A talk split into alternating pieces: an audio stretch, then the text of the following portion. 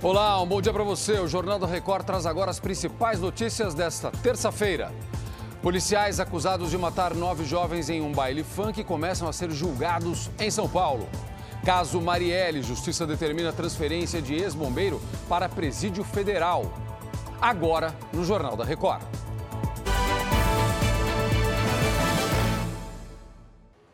A justiça começa a julgar os policiais militares acusados de envolvimento na morte de nove jovens durante um baile funk em Paraisópolis, na zona sul de São Paulo. O crime foi em 2019.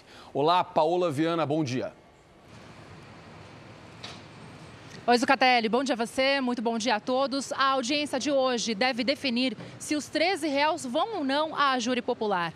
Doze deles são acusados de homicídio por dolo eventual, quando se assume o risco de matar. Eles encurralaram os jovens em um beco. E o outro é réu por expor as vítimas ao perigo, ao soltar explosivos quando o grupo estava sem saída. A maioria das vítimas morreu asfixiada. Os 13 policiais militares seguem em liberdade. Zucatelli. Obrigado, Paola. E o ex-bombeiro Maxwell Correia, conhecido como Suel, será transferido para um presídio de segurança máxima. Ele foi preso ontem em operação que investiga os assassinatos de Marielle Franco e Anderson Gomes. Fábio Peixoto tem as informações. Bom dia, Fábio.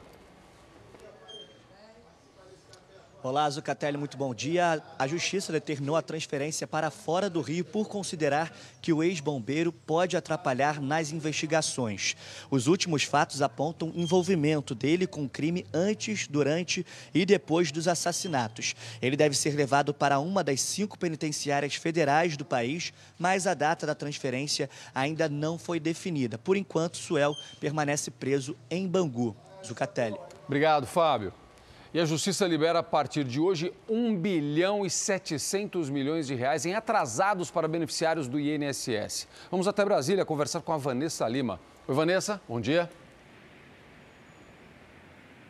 Bom dia, Zucatelli. O valor corresponde a revisões de aposentadorias, auxílios doença e pensões autorizadas pela Justiça. Foram ações previdenciárias e assistenciais de mais de 80 mil processos abertos por cerca de 100 mil beneficiários. O repasse dos recursos será feito pelo Tribunal Federal de cada estado, que também irá decidir as datas de pagamento.